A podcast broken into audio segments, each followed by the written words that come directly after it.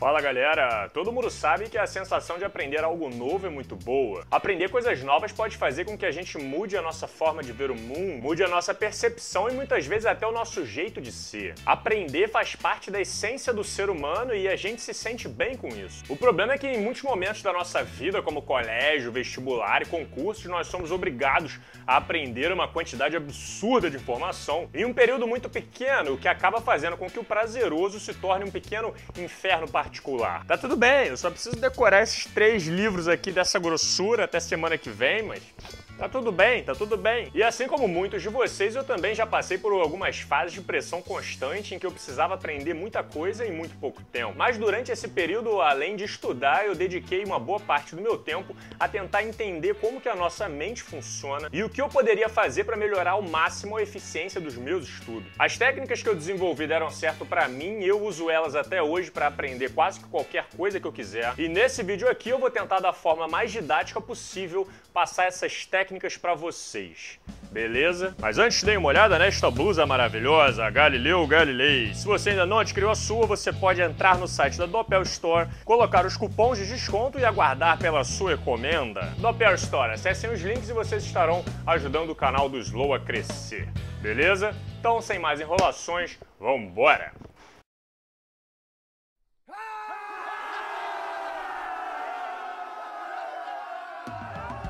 Primeiramente, eu acho importante esclarecer que não existe um método infalível para aprender mais rápido. O nosso cérebro é absurdamente complexo e versátil, fazendo com que cada pessoa tenha o seu próprio estilo de aprendizado, um caminho próprio que seja compatível com a sua mente. Por isso não é para você tentar importar completamente o que eu vou dizer aqui nesse vídeo, e sim tentar absorver e moldar essas dicas de uma forma que fique coerente com o seu estilo e com a sua mente.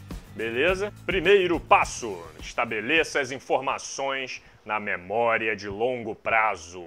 A gente não sabe perfeitamente como que o cérebro funciona, mas a gente sabe algumas coisas. E uma delas é que o nosso sistema de memorização funciona em pelo menos dois campos: as memórias de curto prazo e as memórias de longo prazo. Como o nome diz, as de curto prazo são as que duram muito pouco, geralmente alguns segundos, mas podem chegar a passar disso. Além de que o seu cérebro não consegue armazenar muitas memórias de curto prazo ao mesmo tempo, fazendo com que a gente esqueça algumas para aprender outras. Alguns exemplos de como a gente usa a memória de curto prazo é para anotar o número de telefone, nome de uma rua, o nome de uma pessoa que você acabou de conhecer. Muito prazer, meu nome é Natália. Opa, prazer, Natália. Aí, aí, chega aí, chega aí. É, como é que é o nome dela mesmo? E também para memorizar o que você acabou de ler no seu caderno. É, Pois é. Já as de longo prazo podem durar a sua vida toda, além da gente ter um HD interno de 40 milhões de terabytes que consegue armazenar uma quantidade absurda de informação. Então a primeira coisa para você entender é que o objetivo aqui vai ser passar essa informação da memória de curto prazo, que dura muito pouco, para a memória de longo prazo, que dura muito mais tempo. Agora, como a gente vai fazer para realizar essa transição e fixação de informação na memória de longo prazo de forma voluntária e consciente que é a grande sacada, que eu vou ensinar para vocês agora. Segundo passo Desenvolva redes de conhecimento.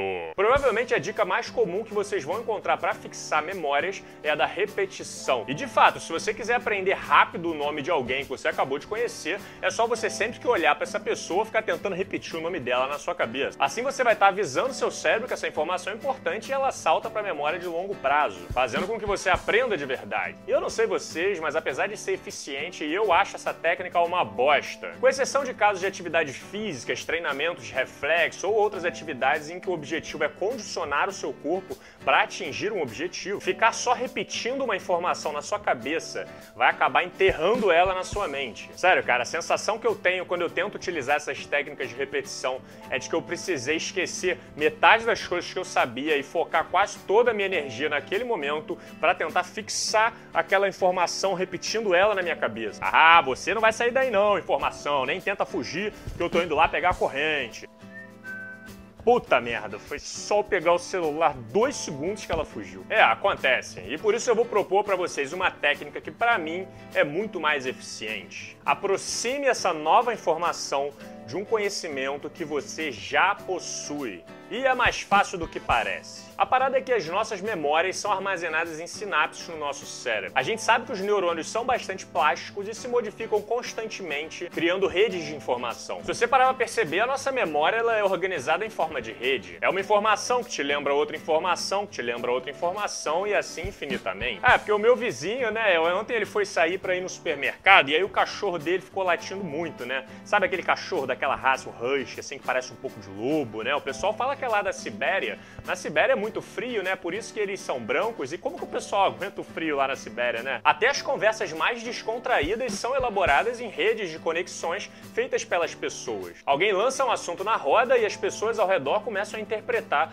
as conexões que foram geradas por aquela informação. E aí você decide se você quer compartilhar ou não com as pessoas as conexões que você fez com essa informação inicial. Se você compartilhar, você estará estimulando novas conexões na mente das pessoas, fazendo com que possivelmente você explore vários assuntos com várias perspectivas diferentes. E o nome disso é conversa. E essa rede de informações que você usou para pensar e elaborar uma resposta são as que estão presentes na sua memória de longo prazo. Agora se liga, ao invés de você tentar martelar uma informação nova na sua mente, repetindo ela milhões de vezes, o pulo do gato é você conectar direto essa informação com o conhecimento que você já possui. Para o pessoal que estuda didática, a lição número um que você aprende é: se vocês quiserem que eles aprendam, vocês precisarão trazer essa informação para a realidade dos alunos.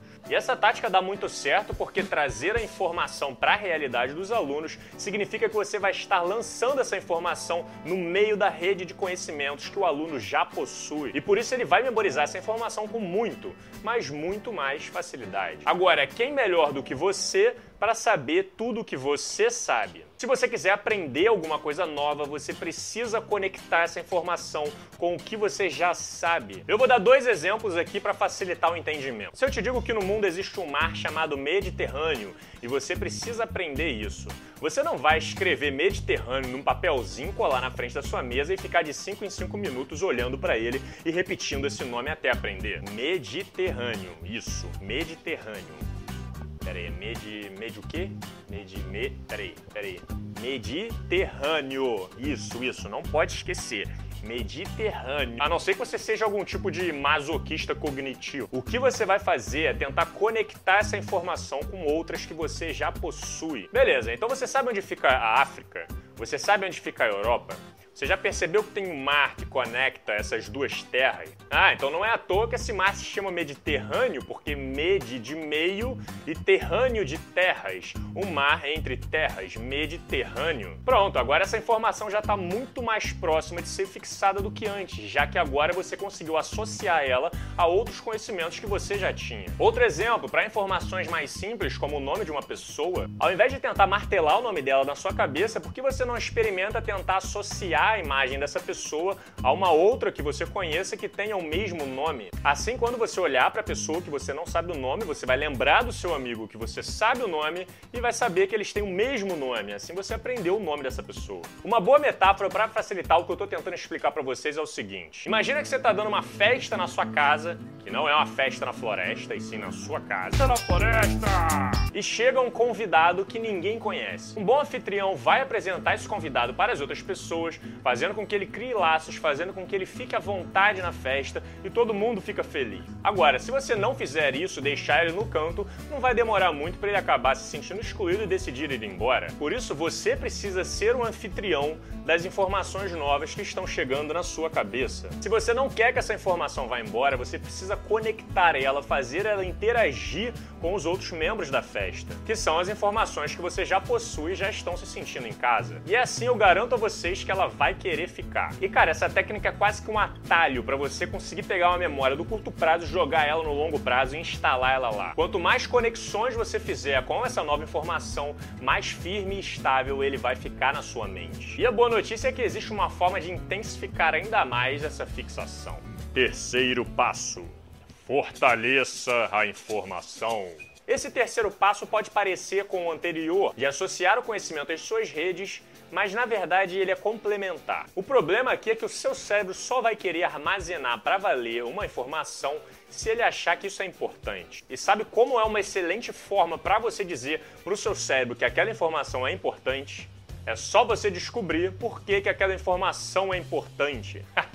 Parece óbvio, né? E eu vou explicar. Ó, vocês me desculpem aqui, mas o professor que chega em sala de aula e fala pro aluno que a única importância dele é aprender aquela matéria é para poder passar na prova dele, ele tá fazendo um puta de serviço dentro de sala de aula. Se você não explicar para um aluno qual é a lógica dele tá aprendendo aquilo, ele vai ter milhões de vezes mais dificuldades de aprender o que você está tentando ensinar. Infelizmente, apesar de termos excelentes professores por aí, a gente sabe que a educação no Brasil é fraca e muitos, se não a maioria dos professores entram despreparados nas salas de aula e acabam te respondendo em uma frustrante tentativa de te fazer calar a boca que a razão e a importância de você aprender aquela matéria para passar na prova dele. Por isso, se você quiser aprender direito e rápido algum assunto, não tiver pessoas ao seu redor disponíveis e que saibam as suas respostas, um professor que esteja sempre apto a te responder, procure você mesmo as respostas para as suas perguntas. Cara, a gente não classificou o período que a gente está vivendo como a era da informação só de enfeite. A gente vive a era da informação porque hoje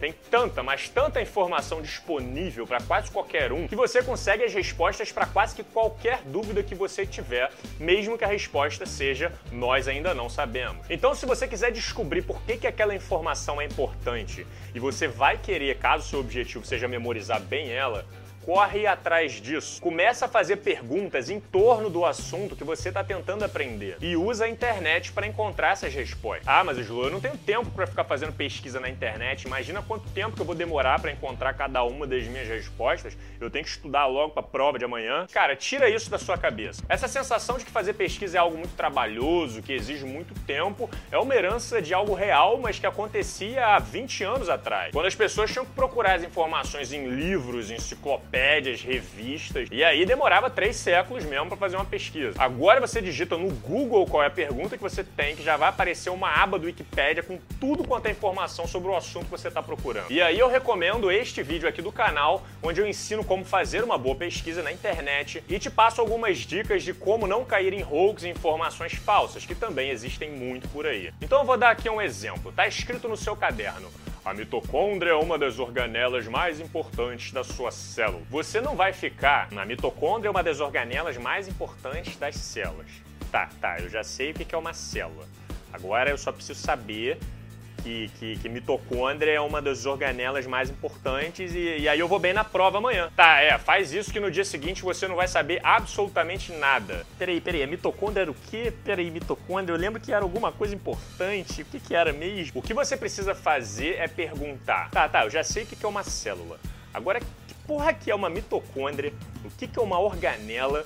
Por que raios que essa organela é importante para uma célula. E você vai demorar menos de 10 minutos para encontrar essas respostas para as suas perguntas na internet. Possivelmente essas respostas vão te levar a novas perguntas e aí fica a seu critério se você vai estar tá fugindo muito do tema ou não. Se você achar que não está saindo do tema, vai atrás dessas respostas. Gaste o tempo que for necessário gastar para que você consiga contextualizar essas informações que você está tentando absorver. Sabe aquele justifique a sua resposta que traumatiza a vida de toda a juventude brasileira? Então, não é à toa que as provas pedem isso, porque o que elas estão te cobrando é justamente que você não tenha decorado tudo que estava no caderno e que você saiba dissertar minimamente sobre esse assunto. E novamente, não é para decorar e nem para martelar é para entender. Se você ainda não tiver entendido, continua buscando as respostas para as perguntas que você está fazendo, vai integrando elas com o conhecimento que você já tem, porque em alguns momentos você vai conseguir ligar esses pontos, a informação vai passar a fazer sentido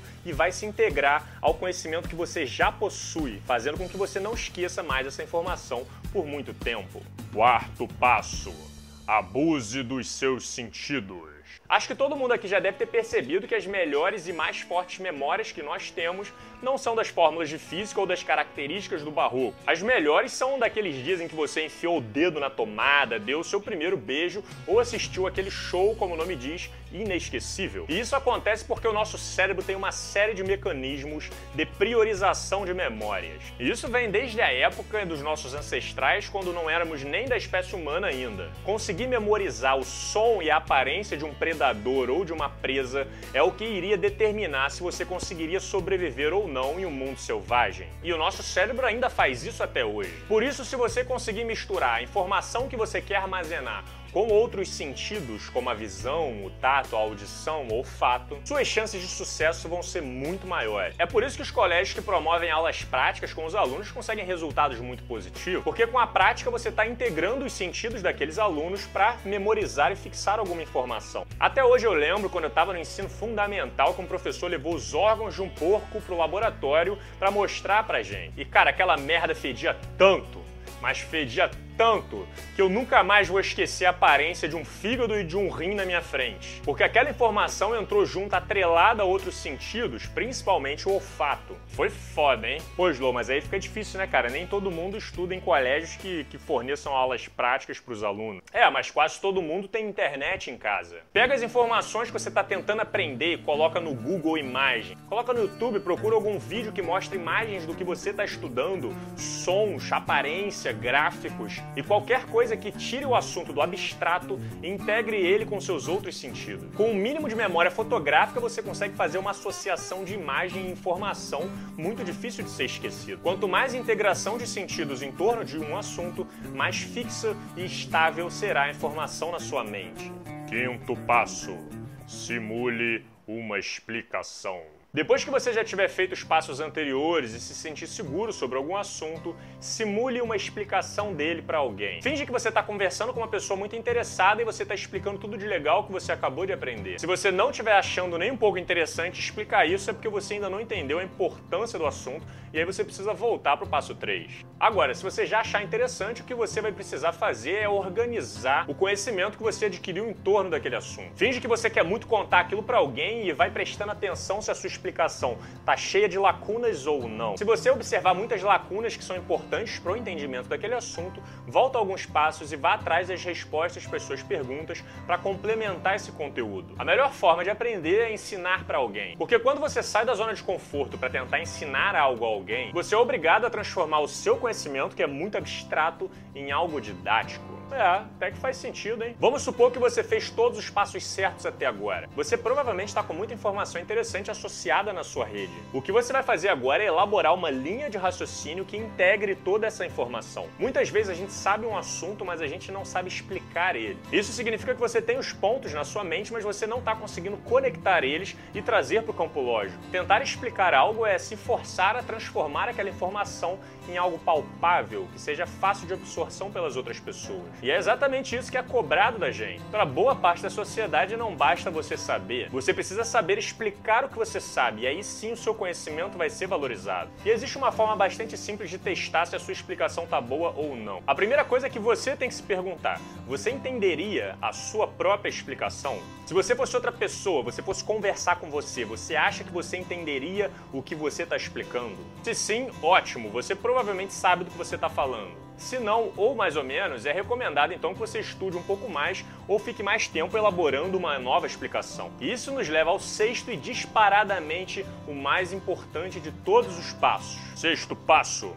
Seja sincero com você mesmo. Sério, galera, essa é uma das dicas mais importantes que eu poderia dar para vocês em quase que qualquer assunto. Seja sincero com você mesmo. Eu tenho que confessar que eu dei a sorte de começar a ser sincero comigo mesmo enquanto eu ainda era uma criança, porque isso facilitou absurdamente o desenrolar do meu autoconhecimento até agora. Mas nunca é tarde para começar. Vocês precisam parar de tentar se enganar o tempo inteiro. Se você estiver estudando, mas não estiver absorvendo nada, não adianta você ficar parado durante 5 horas olhando para um livro para no final do dia falar que estudou a tarde toda. Você até estudou, mas a sua eficiência foi um lixo e você sabe disso. Se você acha que sabe algum assunto, mas lá no fundo você ainda tem alguma insegurança, assume para você mesmo que você está inseguro em alguns pontos e vai atrás para resolver isso enquanto há tempo. Ou então continua vivendo, mas deixa bem claro para você mesmo que você não domina tão bem aquele assunto. Quando você for fechar um livro cansado porque estudou muito,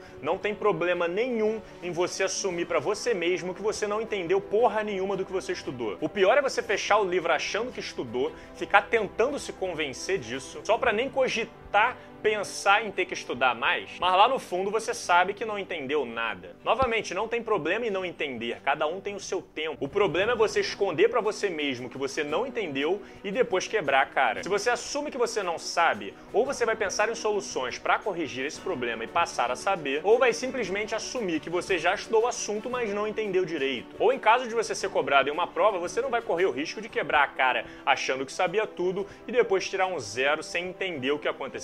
Galera, apesar da gente viver nessa falsa meritocracia, eu te garanto que humildade e sinceridade com você mesmo e com as pessoas ao seu redor são muito mais valorizadas do que uma falsa intelectualidade. Então, se vocês me permitem, eu quero fazer quase que uma hipnose aqui com vocês agora. A partir de hoje, sempre que você achar que você aprendeu algo, você vai ouvir a minha voz na sua cabeça falando: seja sincero com você mesmo. Seja sincero com você mesmo. Seja sincero. Sétimo passo Cuidado com a sua saúde. Esse é mais óbvio, mas é sempre bom reforçar. Galera, se vocês estiverem com a saúde de vocês abalada, vocês vão ter muito mais dificuldade de aprender coisas novas. Quanto mais saudável você tiver, mais fácil vai ser de você dedicar e focar a energia do seu cérebro para aprender novas informações. E eu digo isso porque o que tem de gente que virou moda em virar à noite bebendo litros de café não é pouca coisa não. Na minha vida eu sempre priorizei estar bem descansado antes de quase que qualquer coisa. Eu prefiro fazer uma prova sabendo pouco, mas com meu cérebro tranquilo, descansado, do que tendo lido toda a matéria, mas batendo a cabeça porque eu virei a noite fazendo isso. Ah, né? Número um. Ah. Ah.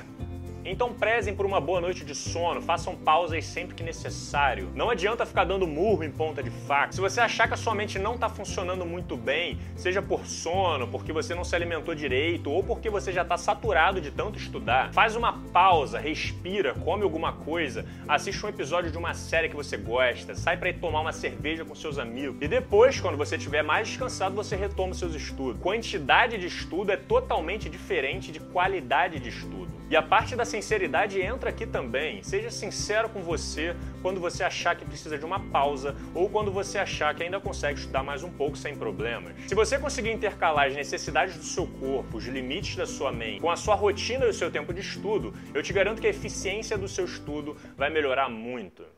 Bom, essas foram as minhas dicas, eu realmente espero que elas tenham sido úteis para vocês. Comecem a colocar elas em práticas e depois mandem aqui nos comentários se elas funcionaram ou não.